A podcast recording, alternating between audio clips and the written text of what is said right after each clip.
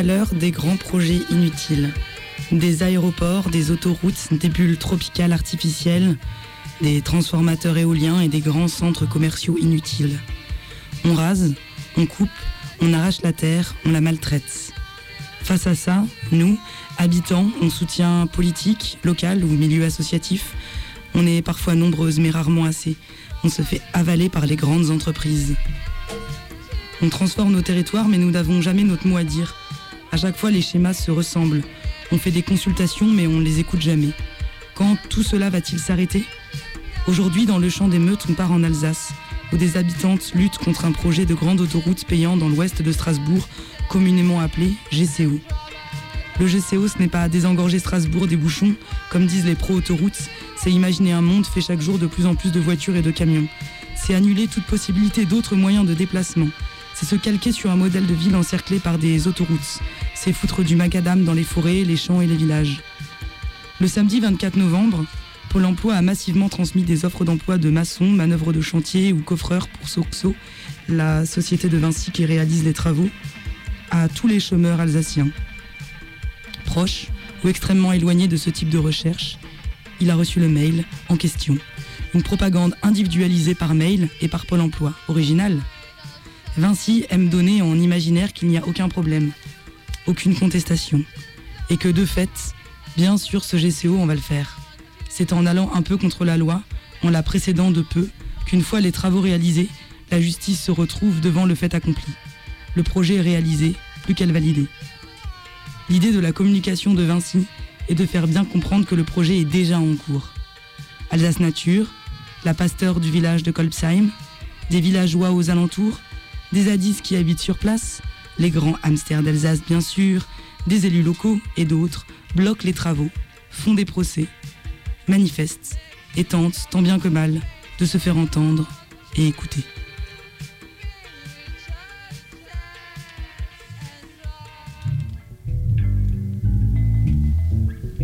Pour commencer, voici quelques dates clés de ce projet de grand contournement ouest de Strasbourg.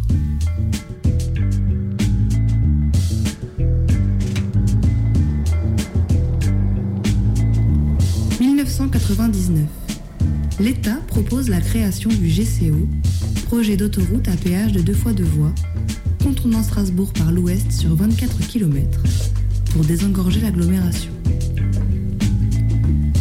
2005.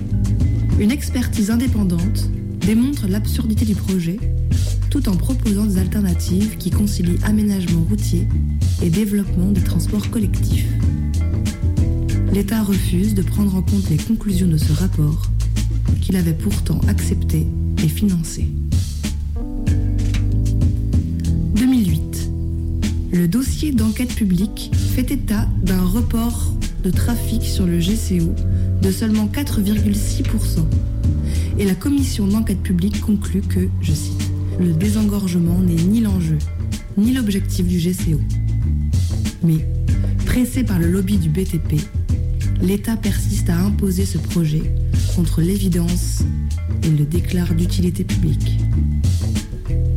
2013. Un nouveau rapport commandé par l'État confirme le faible report du trafic vers le GCO, entérine l'augmentation générale du trafic d'ici 2025, tout en ignorant 1. les conséquences environnementales, 2. l'existence côté allemand d'une deux fois trois voies. De plus, en dépit de toutes les promesses, une part des 700 millions d'euros que doit coûter la nouvelle autoroute sera financée par de l'argent public, dans un contexte de crise économique et d'assèchement des finances locales. Le projet il est abandonné en 2012. Derrière, euh, la CCI et un certain nombre d'élus de la région poussent pour relancer le projet. Il y a une réétude des transports qui est fait sur Strasbourg qui débouche sur euh, la remise d'un rapport fin 2013 du CGEDD qui relance le projet. Donc euh, derrière un nouvel appel d'offres euh, sur, euh, sur les futurs concessionnaires constructeurs, c'est Vinci qui est de nouveau désigné. 2014, l'exécutif strasbourgeois, qui considérait que, je cite, le GCO était une mauvaise solution à un vrai problème, a tourné sa veste et soutient activement sa construction, plaidant même pour une accélération du calendrier pour soutenir l'industrie du BTP. À côté de ça, on a une remobilisation qui redémarre courant 2014. Donc progressivement, il y a eu toute une phase avec la construction de cabanes le long du tracé. Euh, l'idée, l'idée déjà d'une occupation, elle, était déjà un peu dans les têtes, mais pas forcément euh, encore en, en, instance première. Avec l'avancement du démarrage des travaux préparatoires en 2016, où on a eu une première confrontation avec Vinci. Donc euh, bah, l'idée de comment, comment on peut freiner sur le terrain la progression et les travaux. Donc juillet de l'année dernière, en 2017, donc on s'est installé sur un petit terrain donc sur Copsheim. C'est un lieu stratégique puisque ça fait partie des, avec Vendenheim des deux lieux où Vinci a l'intention de démarrer son chantier. Donc c'est une belle épine dans le pied par rapport au projet et par rapport au concessionnaire.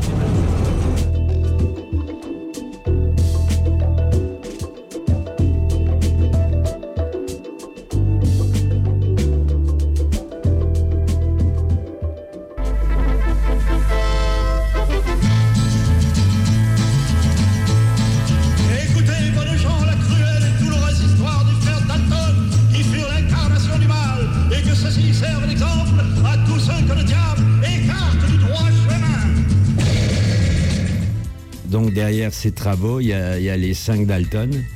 D'abord Roland Ries, qui déclarait en 2008 c'est une erreur, cette construction serait contre-performante.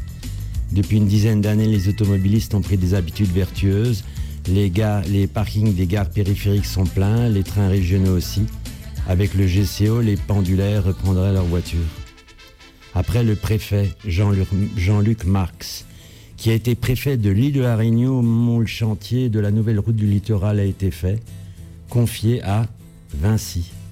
Ce projet d'un coût d'un milliard six avait été préféré à un projet tram-train initié par l'ancien président régional. Enfin, Robert Herman, président de l'Eurométropole de Strasbourg, qui dit préférer que l'Alsace devienne un couloir à camion que de l'avoir exclu de l'économie du monde. Et enfin, Nicolas Hulot, ministre lance le début des travaux en janvier et quelques mois après, après sa démission, dit le grand contournement ouest, une bêtise écologique.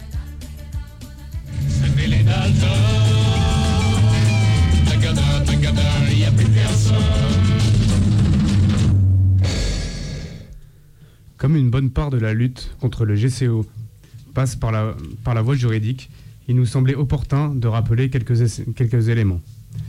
En gros, l'association écologiste Alsace Nature porte les recours juridiques au nom du collectif GCO Non Merci et tente de bloquer les travaux par la voie judiciaire. Quelques exemples. Au-dessus de la dite ZAD du Moulin, qui a donc été évacuée en septembre, Vinci Autoroute souhaite construire un viaduc. Mais en septembre 2018, le tribunal administratif de Strasbourg a pris la décision de suspendre les travaux et c'est finalement l'État qui a réalisé un pourvoi en cassation pour la reprise des travaux. Pour comprendre ce joyeux petit bordel juridique, il faut avoir à l'esprit que les institutions n'ont pas toutes le même niveau d'indépendance. Pour le dire vite, d'un côté, il y a la justice qui essaie de tenir son rôle de pouvoir indépendant en essayant de faire respecter le droit administratif utilisé par les associations comme Alsace Nature. Et de l'autre côté, il y a Vinci qui fait du forcing auprès des politiques qui se servent des institutions étatiques et de leur influence pour forcer le début des travaux. Tout récemment, en novembre 2018, le tribunal administratif a ainsi suspendu l'autorisation des travaux de l'échangeur Nord. Sans entrer dans les détails administratifs, on comprend bien une chose. Le projet de contournement ne fait pas l'objet d'une décision claire et démocratique. Le morcellement du dossier est à ce titre contesté par les opposants car ils doivent se battre contre des procédures fastidieuses qui profitent à Vinci.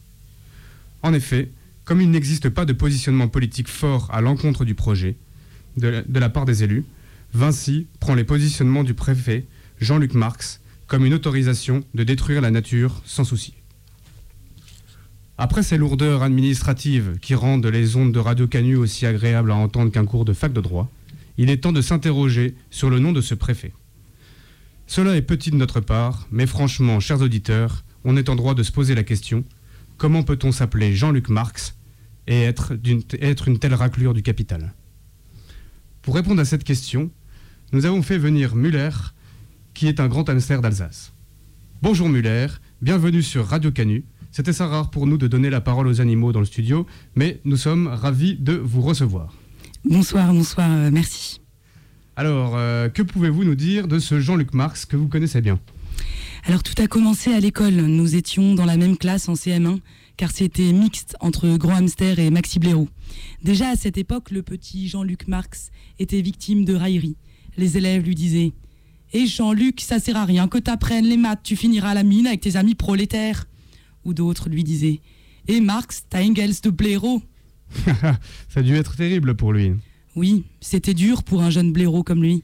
Alors, un jour d'automne, alors que nous étions en CM2, dans le terrier école de Kolbsheim, Jean-Luc Marx a dit à tout le monde Vous verrez un jour, je ferai raser toutes vos maisons. Les maisons de vos parents s'effondreront sous le coudron, et je ferai le truc là, la profession la moins marxiste du monde, pour vous ordonner à tous de mourir par le capitalisme. Et donc c'est comme ça qu'il est devenu préfet Oui.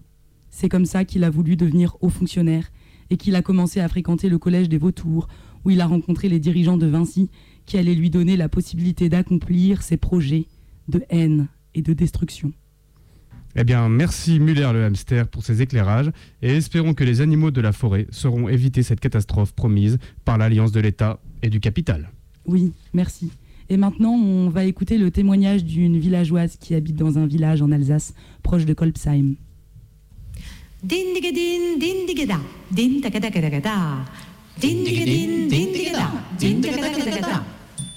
L'histoire que je vous raconte, ça se passe en Alsace. Ça se passe euh, dans un village qui s'appelle Kolbsheim, où euh, une fois on atterrit en plein été, à la fin de l'été, dans un festival qui s'appelle Festival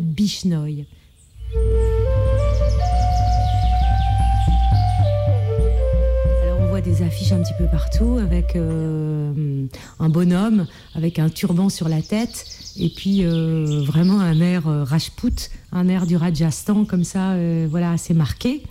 Donc on va en famille à ce festival Bishnoy et bah, voilà, on apprend que la forêt, une forêt centenaire est menacée. Euh, dans ce festival, il y a une super ambiance, euh, il y a de la musique et en même temps, on ne se sent pas trop mal de euh, cette chose menacée qui paraît assez lointaine. On sent qu'il y a besoin d'une résistance, mais ça donne pas un état d'alerte comme ça. Bon voilà, on passe deux jours, il y a des concerts, on, mange le soir, il fait un petit peu froid, on se sert autour du feu, des tables, tout ça. C'est c'est vraiment une bonne ambiance. On rencontre des gens qui sont comme ça, un petit peu résistants. Qui, on est un peu pareil. Euh, voilà.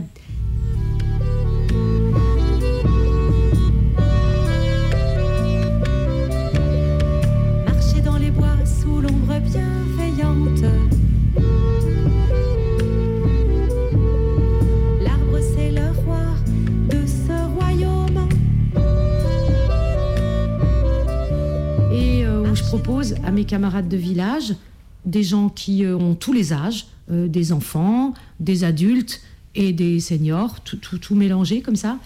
Euh, je leur propose de pouvoir chanter à Kolbsheim dans, autour de cette réserve Bichnoy pour dire notre résistance par rapport à cette autoroute, par rapport à ce grand contournement ouest qui est une ânerie écologique sans nom à Dangolsheim, on se dit, nous, on va aller chanter dans cette forêt pour manifester euh, le, fait d'être contre ce GCO. Et puis, ça prend assez rapidement. Euh, ne touche pas à la forêt, ils disent l'arbre comme un humain, tu dois en prendre soin, aime le monde, le monde entier, ils disent la vie, elle est partout, jusque dans les cailloux, aime la vie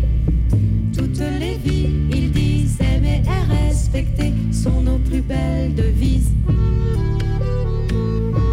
Euh, on est dans une manifestation euh, pas joyeuse, mais je veux dire, euh, on y va tous de notre, de notre enthousiasme.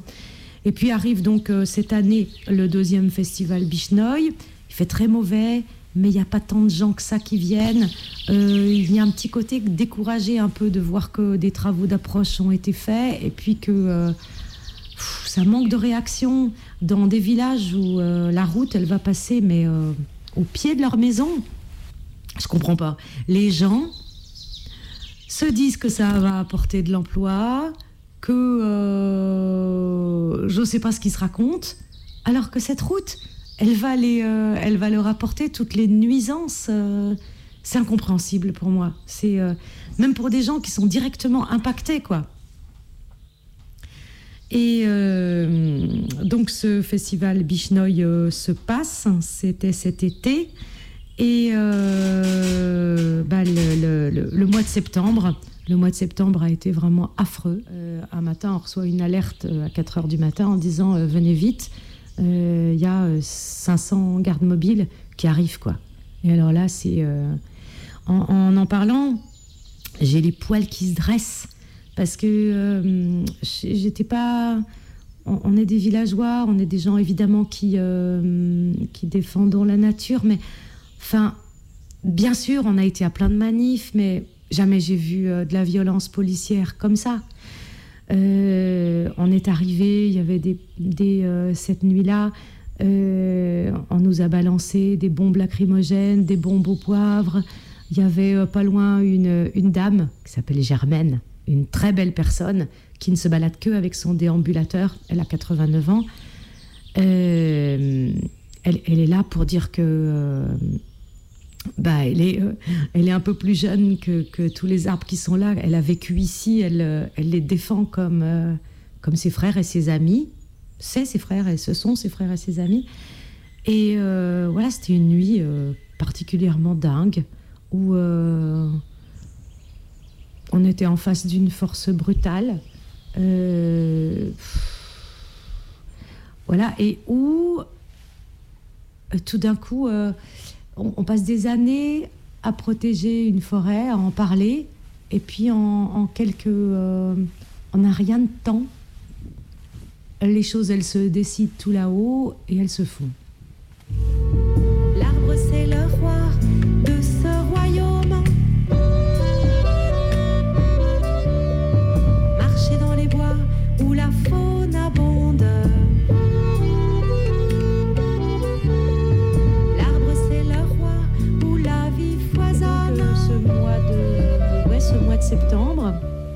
Euh, on était quelques-uns à, Dangolsheim euh, euh, à, avoir mis de côté ce qui était notre vie normale et à répondre à toutes les alertes. C'est-à-dire quand le maire de Kolbsheim, qui est un monsieur formidable, vraiment formidable, donc quand il disait bon là faut aller au château, là faut il y a conférence de presse, faut venir là, là faut venir à la mairie, hop, on prenait nos vélos ou notre voiture et puis on fonçait sur les lieux un jour, il y a eu une manifestation où euh, une, belle personne de Strasbourg, une actrice, Claire, avait fait une performance qui, euh, ça avait été pas mal médiatisé, pas mal relayé, et il y a plein de gens qui étaient venus. Pourtant, c'était annoncé de la veille, c'est-à-dire que c'était pas du tout quelque chose qui avait été organisé euh, plein de jours en avance, et tout d'un coup, hop, c'était un rendez-vous à 6 heures à Kolbsheim le soir. Et euh, voilà Claire qui, avec un mégaphone, part depuis la mairie. Elle explique le scénario. Euh, elle demande à tout le monde de se mettre euh, dans la rue principale. Donc on était, on était assez, on allait assez loin quoi. Elle avançait avec quelques personnes. Elle comptait jusqu'à 20 et à 20 les, les, les, les, gens qui étaient derrière elle se couchait. Et donc, euh, au bout d'un moment, on était 750 couchés. Et euh, quand elle est passée euh, près de notre. près de, l'endroit où on était, quoi. Donc, je me suis couchée. Et j'ai pleuré longtemps. Et ça me fait encore pleurer aujourd'hui. Et 20 secondes, c'est le temps qu'une machine abat un arbre et on a, on a bien sûr, on, a vu tout ça, puisque euh, on le voyait de loin. Bien sûr, on n'avait pas le droit de passer euh, avec tous ces gardes mobiles qui nous empêchaient de le voir. Mais euh, de, faire cette performance nous faisait comme prendre conscience, bah, comme quand on va à un enterrement, on sait que la personne, elle est morte, mais là, dans l'enterrement, elle est vraiment morte. On, voit ce, ce tombeau, le, on, le- prend dans son ventre, quoi. On le prend dans son cœur, on le.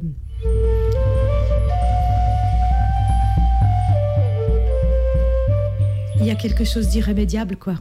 Tout d'un coup, euh, on était par terre, on était les arbres.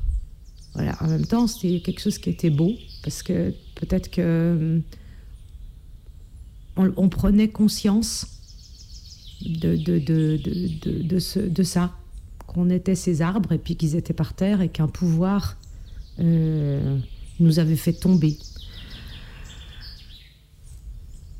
Après, moi, personnellement, j'étais assez abattue pendant un moment. Puisque, euh, donc, euh, bah, ça allait vite. Ici, à Kolbsheim, euh, les arbres étaient tombés. À Vendenheim, tout était, voilà, ça a été très vite aussi. Euh, à plusieurs endroits, euh, on, voyait des images, puisqu'on se passait des images avec Facebook, euh, où on voyait un petit peu comment, comment ça se déroulait, quoi. Voilà. Et puis, moi, j'ai un peu lâché. Pendant ce temps, il y a des gens qui ont démarré une grève de la faim. Et cette grève de la faim, c'était, bah, elle s'est terminée il y a la semaine dernière. C'était horrible parce que des gens l'ont fait quand même 31 jours. Donc ça veut dire que voilà, c'est pas comme un jeûne qui nous fait du bien. 31 jours, euh, c'est euh, ça abîme le corps, quoi. Et euh, bah, ça a été super peu médiatisé. Macron, il est venu un week-end à Strasbourg. Les gens, ils ont demandé à le, pouvoir le rencontrer. Bah, il n'y a même pas eu l'ombre d'un l'ombre d'un non ou d'un oui, quoi. Il y a une, une ignorance totale, un, mépris. Alors aujourd'hui, qu'est-ce que qu'est-ce qu'on fait? Aujourd'hui, euh, on a un sentiment euh, d'impuissance, voilà, tous un peu, euh, de dégoût.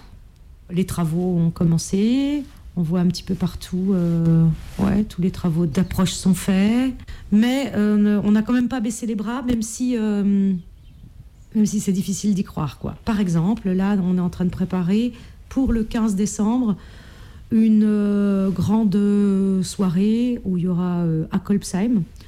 On sera un certain nombre à venir chanter, à, à avoir envie de faire aussi participer les gens, bah, exprimer toujours la même chose, le fait d'être contre le, le grand contournement ouest, mais aller au-delà, puisque euh, là, il y a des choses irréversibles euh, qui ont été faites. Maintenant, il y, a aussi, il y a aussi eu la création de ce collectif et puis peut-être que, que se vivre ensemble avec des choses qu'on a fait ensemble et peut-être que euh, on a envie de le dire plus fort sans rester que autour de ce grand contournement ouest, de dire que on a envie de parler plus de ça aujourd'hui, de vivre ensemble. Et la pérenne en terre bichnoï.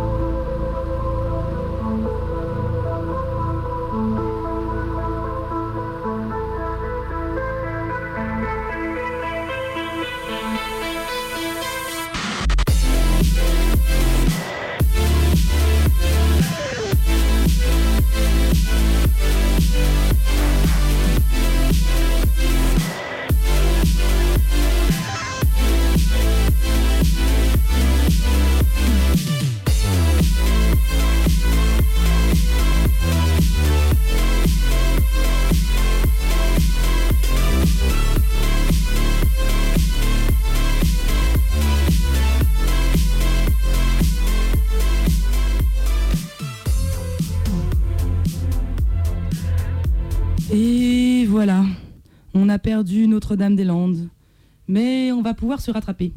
Il y a le grand contournement ouest de Strasbourg. Et devine qui est THE entreprise retenue pour le projet Hmm, attends, laisse-moi deviner. Vinci, bien sûr. Ouais, Vinci, ce sera toujours nous, on aura toujours le monopole, on est des boss, on est des kings. Bon, en même temps, ils nous promettent des projets, puis ensuite, paf, ils retournent leur veste. On a quand même bien un droit à des compensations. euh, c'est la moindre des choses, un peu de respect. Bon, ce qui est bien, c'est que même quand le projet est abandonné, on gagne de la thune. Regarde pour Notre-Dame-des-Landes, l'État devait nous filer 425 millions d'euros de compensation. Le beurre. C'est clair, dans tous les cas, on est gagnant. Pour le GCO, on a même signé un contrat avec l'État pour 54 ans. On a un peu le temps de voir venir. Ouais, franchement, on les a à la bonne. C'est grâce à des bons gros lobbies du BTP qu'on a réussi à faire adopter ce projet. Et le gouvernement a toujours continué de nous soutenir en déclarant le projet d'utilité publique. Alors qu'il y a quand même plusieurs rapports d'enquête qui affirment que le GCO ne permettrait pas tellement de désengorger le centre-ville de Strasbourg. C'est quand même fou. Le truc ne servirait pas à grand-chose, mais on le fait quand même. Ouais, d'où leur expression là, les grands projets inutiles. Mais oui, en plus, il y a encore plein d'opposants hippies écolos là qui disent que ça détruirait la planète. Hmm, ouais, bah, comme d'hab, hein. En même temps, on désingrait pas mal de forêts, hein, de zones humides avec un écosystème unique, le grand hamster, le crapaud vert, blablabla. Bla, bla, bla, bla. Ouais, non mais le discours habituel quoi. Bon, nous, on va leur servir notre grand projet biodiversité. Ah ouais, elle est pas mal. Elle est pas mal cette blague. ouais. Hmm. Vinci s'engage pour l'avenir des écosystèmes. Ou alors, euh, parce que Vinci est soucieuse de votre avenir, elle s'engage dans la recherche pour la biodiversité. Hmm, J'adore. En adhérant à la Fondation pour la recherche sur la biodiversité, on soutient et on promeut des projets scientifiques liés à la protection de la biodiversité. Ce qui est bien, c'est qu'on se protège en disant qu'on fait des trucs. Et pas n'importe quoi. Des trucs scientifiques, c'est du sérieux. Et c'est là qu'on est bon. On cherche. Nous, on fait quoi pour l'environnement? On cherche. Et en plus, on est officiellement soutenu par le ministère de l'écologie dans cette démarche. Le programme porte sur des actions transversales qui ont pour but de mutualiser et améliorer les connaissances en termes de biodiversité, de partager les bonnes pratiques, de former et sensibiliser l'ensemble de nos collaborateurs sur ces sujets et de développer de nouvelles solutions afin de mieux intégrer les enjeux biodiversité au cœur de nos activités. Waouh, c'est bon ça Pour le GCO, on propose des mesures compensatoires par rapport aux quelques dommages écologiques que pourrait susciter le projet. Ah oui, là c'est pareil, hein, c'est très très bon. En principe, tout projet bétonné doit être accompagné de la création de nouveaux espaces naturels, du style pour tout arbre coupé, un arbre replanté. Recréer ailleurs les habitats naturels des espèces concernées. On a réussi à avoir des dérogations pour retarder ces mesures. Et puis, on a fait un dossier aux petits oignons, hein, on a bien immunisé l'impact environnemental du GCO. Ça devrait pas trop poser de problème. Ouais, puis on devrait récupérer des terrains pour ces mesures compensatoires sans trop de difficultés. Et on va même dire qu'on crée plus d'espaces naturels que ceux qu'on détruit. Ça fait classe. Hmm. Notre cher directeur général a déclaré en octobre dernier L'administration a fixé à un niveau sans précédent les exigences environnementales du COS, qui se traduit notamment par la mise en œuvre de 1260 arts de mesures compensatoires en faveur des milieux naturels et espèces protégées, soit une superficie cinq fois plus importante que l'emprise même du projet. Si avec ça, ils sont pas contents, franchement.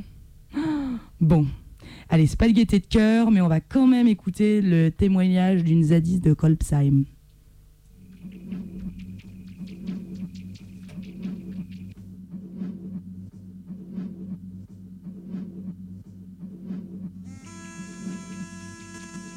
J'ai malheureusement découvert, euh, découvert euh, le, le projet du GCO sur le tard. hein. Euh, J'habitais à Strasbourg, hein. même si, j'étais déjà engagée pour aller, pour aller dans, dans des manifestations à Strasbourg. ben, le GCO, je, je ne savais pas ce que c'était. Et donc, ça, donc il y avait une, une manifestation début septembre euh, de cette année euh, pour le climat. Et en fait, c'est en, retrouvant un, ancien pote que j'avais pas, pas, vu depuis des années que, que j'ai commencé à entendre parler du GCO, de ce projet. il restait une place dans la voiture. Hein. C'est comme ça que j'ai atterri au moulin.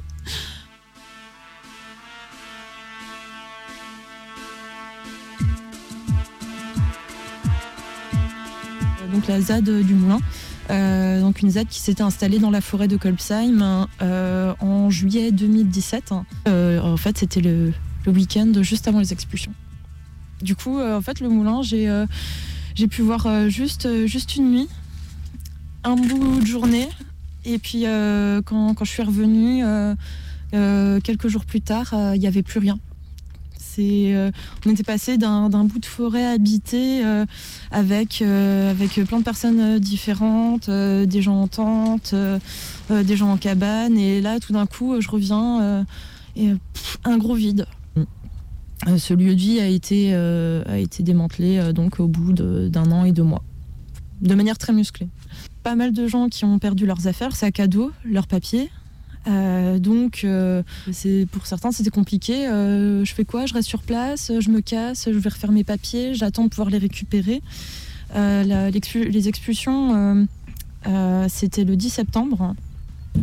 il y en a beaucoup qui ont dû rester donc pour attendre leurs affaires, qui n'ont pu être récupérées que fin octobre, il me semble en fait. Euh, c'était un gros bordel.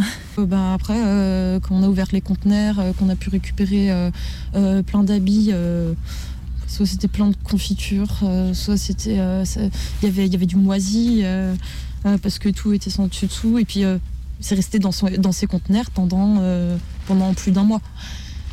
Les conteneurs, ils étaient fermés. On ne sait pas dans quelle position ils ont été stockés. Au mois de septembre, il a fait chaud. Enfin bref, franchement déjà l'odeur, n'était pas terrible. On avait plein les mains. Dégueulasse. Euh, alors la plupart, euh, la plupart des gens qui ont été évacués euh, sont restés sur place. Alors sur place, ça a été au centre du village. Hein. La, ville de, de a, a, soutenu les zadistes. Enfin, la ville les soutenait déjà.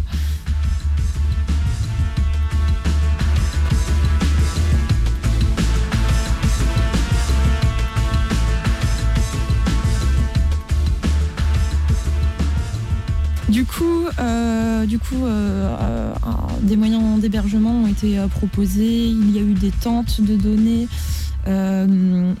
les, dons ont été, du coup déposés à, l'école, donc à, côté de la mairie, au, centre du village. Et, puis pour dormir, donc il y avait donc quelques tentes, un abri derrière l'école et euh, le presbytère qui est en face, où, euh, la pasteur euh, du village a, accueilli, les gens. Ouais, du coup, en partant de l'école, on, s'est répartis essentiellement sur deux lieux de vie de part et d'autre du village. Et euh, voilà, on a repris, euh, on a repris un petit peu une vie de Z, même si, euh, si maintenant voilà, on n'est pas sur le, sur le tracé. donc concrètement, on ne défend pas vraiment une zone. Hein. on est sur des. nos devis nous, sont, nous sont prêtés. Hein. Enfin, on, est, on, est, on y est accueillis. on est en mode légaliste. Euh, parfois, on va se lever, euh, on va se lever très tôt. Euh, on va, on va aller voir ce qui se passe sur tel ou tel chantier. on s'organise, on s'organise pour les déplacements.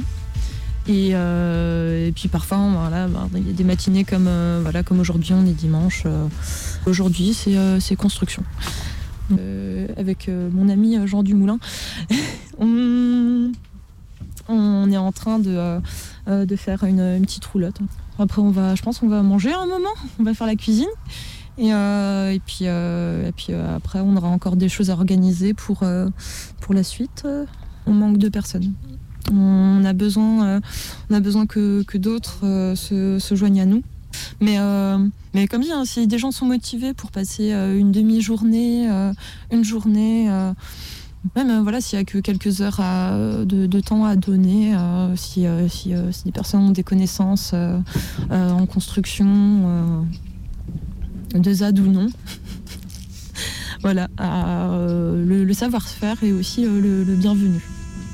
Voilà. en gros.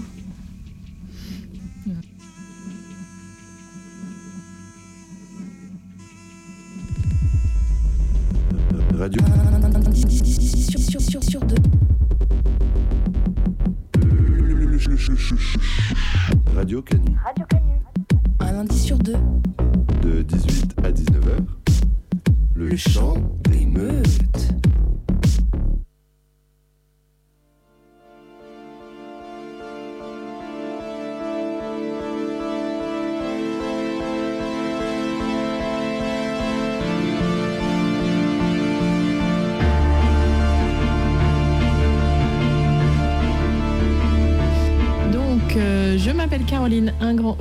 Je suis pasteur à Kolbsheim euh, et quelques autres villages autour depuis 8 ans. Et puis c'est en 2016, au moment où le projet est vraiment euh, ressorti euh, des cartons, que euh, la question pour moi, c'était même plus une question, c'est-à-dire c'était une évidence que je devais me, prononcer sur ce sujet parce que en fait j'ai toujours eu des convictions écologiques que j'essaye de transmettre aussi dans, dans ce que je prêche parce que pour moi ça va tout à fait, enfin c'est dans la dans la ligne et dans la c'est inspiré de ma foi et de et de la Bible qui est notre source en tant que chrétien. Donc je me suis effectivement positionnée officiellement à partir d'un culte d'octobre 2016.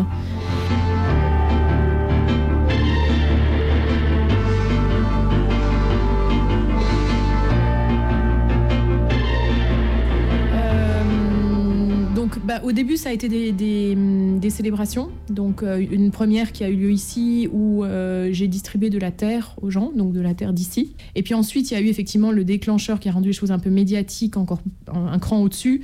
Euh, c'est le fait d'avoir sonné les cloches. Donc, ça, c'était pas mon initiative. Simplement, moi, j'étais dans les trois personnes qui avaient dit qu'on était d'accord pour être réveillés tôt le matin pour aller sonner si les machines arrivaient pour couper les arbres donc de la forêt voisine. Et il se trouve que euh, donc il y a un an, euh, en septembre, quand euh, la première fois, voilà, les machines sont effectivement arrivées pour couper les arbres. Il se trouve que c'est moi qui étais la première ce matin-là, qui était la plus rapide, et c'est moi qui ai sonné les cloches. Donc voilà, ça, ça, ça a enclenché un peu une, médiatisation de mon engagement avec une convocation chez les gendarmes qui a suivi, donc qui était clairement de l'intimidation puisqu'il n'y a jamais eu de suite. Et voilà, c'était bien indiqué sur le procès verbal que, que ma, mon délit était entre 7h et 7h03 parce qu'ils avaient considéré que j'avais sonné les cloches de 7h à 7h03, ce qui n'était pas du tout vrai, mais euh, bref, parce qu'elles ont sonné pendant 3 heures. Puisqu'effectivement, depuis l'été 2017, euh, ça a été l'autre aspect, il y avait sonné les cloches et puis il y avait l'installation d'une ZAD, donc toujours dans cette même forêt juste à côté de Kolbsheim. Et euh, moi, j'ai tout de suite, dès le premier zadiste qui s'est installé euh, tout seul, hein, euh, l'été 2017, euh, j'ai tout de suite dit, bah voilà, on est, on, est là, donc on va, on va le soutenir. Donc je trouve que c'est quand même, quand même très impressionnant de voir des jeunes, des jeunes d'aujourd'hui, voilà, qui se, qui pleurent en voyant des arbres tomber. On se dit waouh, c'est parce que les gens étaient vraiment sous le choc. Il y, a- eu vraiment un, état de choc euh, que moi j'ai ressenti très fort dans, les gens autour de moi.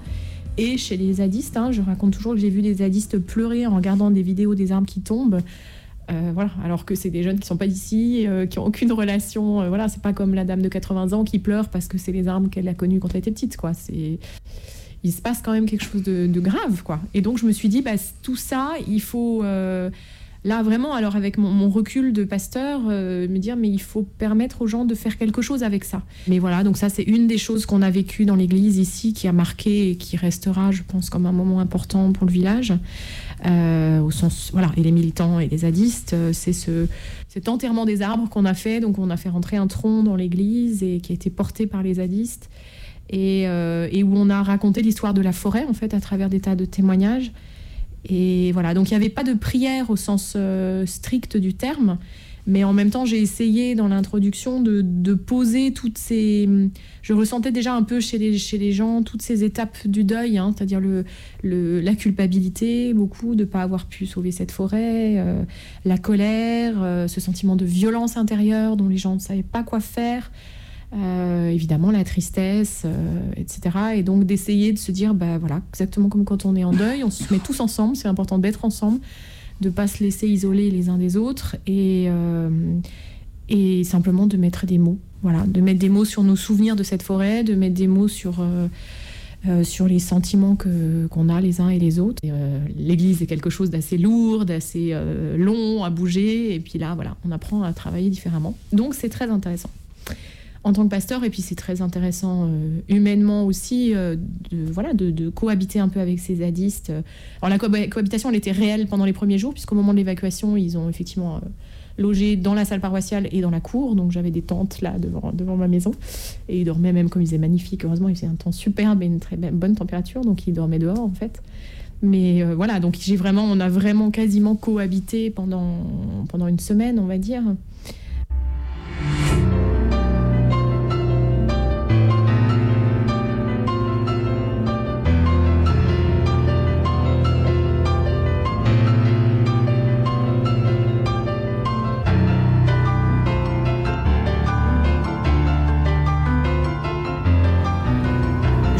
Partage beaucoup plus de valeurs que ce qu'on pourrait imaginer quand on, comme ça, quand on met le cliché du zadiste et le cliché du pasteur ensemble, on se dit ils ont rien à partager. Euh, voilà. Si on casse un peu ces clichés, si on regarde un peu derrière, dans la, la- vision de la société qu'ils défendent, euh, moi je retrouve euh, beaucoup de choses que je peux voilà, qu'on peut partager. Et c'est peut-être une des choses, alors sur de réflexion de fond, si on prend un peu de recul, qui est intéressante dans toute cette histoire, au-delà du GCO lui-même, c'est la question de se dire est-ce que finalement aujourd'hui, on n'en est pas, c'est ce que Dominique Bourg, là, un philosophe, euh, nous disait la semaine dernière, qui est venu faire une conférence ici, est-ce que finalement aujourd'hui, on n'en est pas à un moment où tout- toutes les appartenances traditionnelles explosent? On voit ça un peu au niveau politique, hein.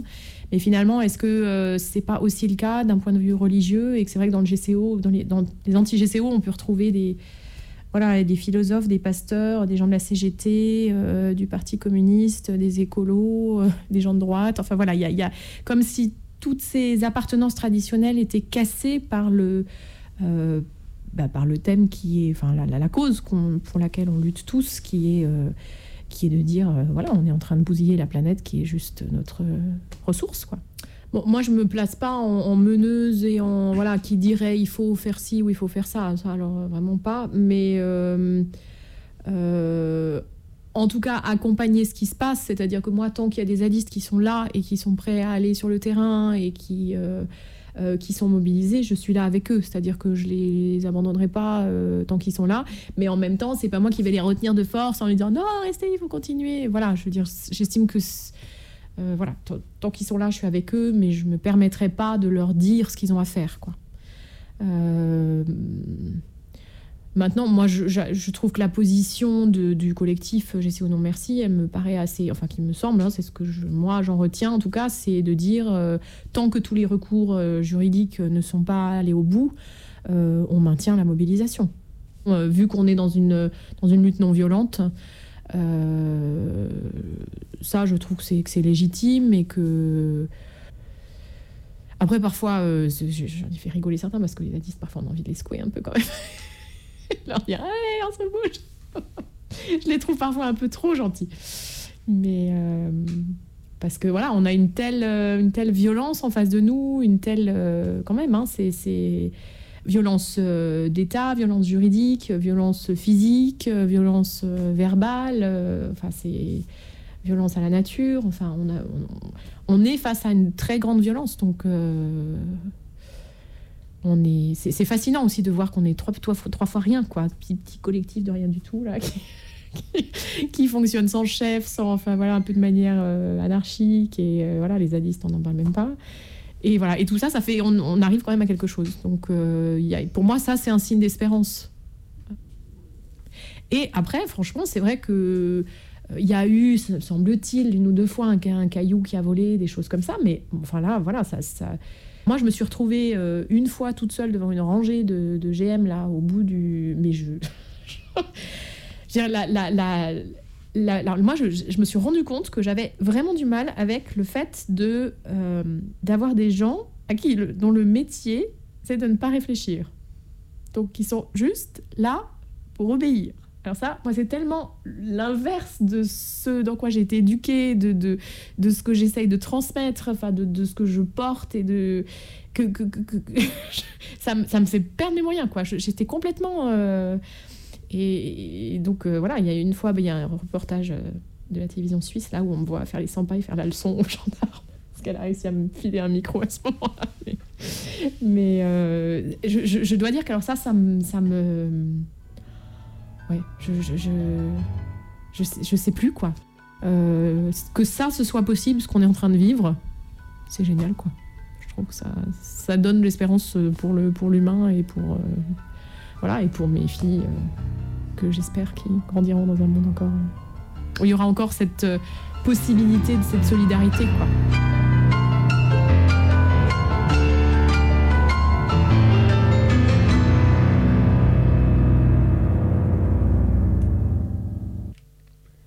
Le GCO, projet de grand contournement ouest de la ville de Strasbourg, vient s'ajouter à la liste déjà longue des grands projets inutiles.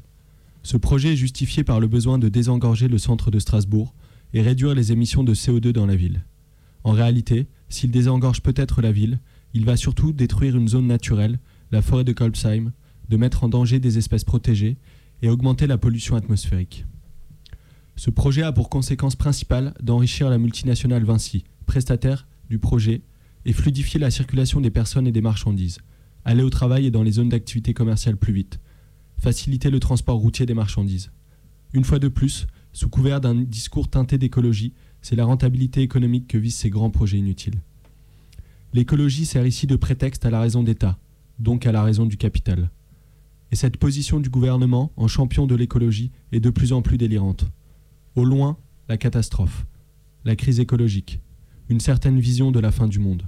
Le rempart à ce déclin, l'État à travers l'action du gouvernement.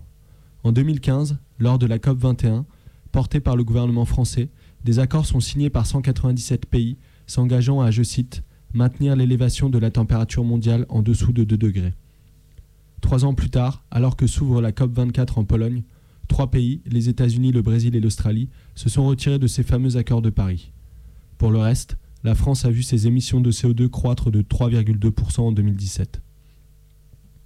Et puisqu'il faut trouver des coupables à ce réchauffement climatique, le gouvernement français décide d'une taxe sur les carburants, alourdissant un peu plus les conditions de vie économique de populations au bord de la rupture.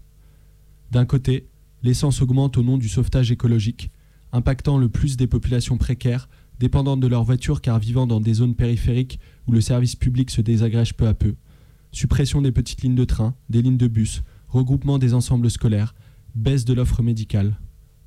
De l'autre, ce même gouvernement mène à bien de grands projets inutiles, infrastructures polluantes et nocives pour le vivant, encourage la production d'énergie nucléaire, allège les charges fiscales des classes les plus riches auxquelles les dirigeants d'industries les plus polluantes appartiennent. Il ne faut pas se leurrer, le désastre écologique en cours est bien le produit d'un système économique, d'un mode de production et de gouvernements successifs qui n'ont fait que l'engraisser. Et si finalement, la meilleure réponse au réchauffement climatique, c'était l'embrasement? Et voilà, c'est la fin de cette émission. Merci pour votre écoute. On a entendu Highway de Fool et on vous laisse avec Autoroute de Horty. Bonne soirée.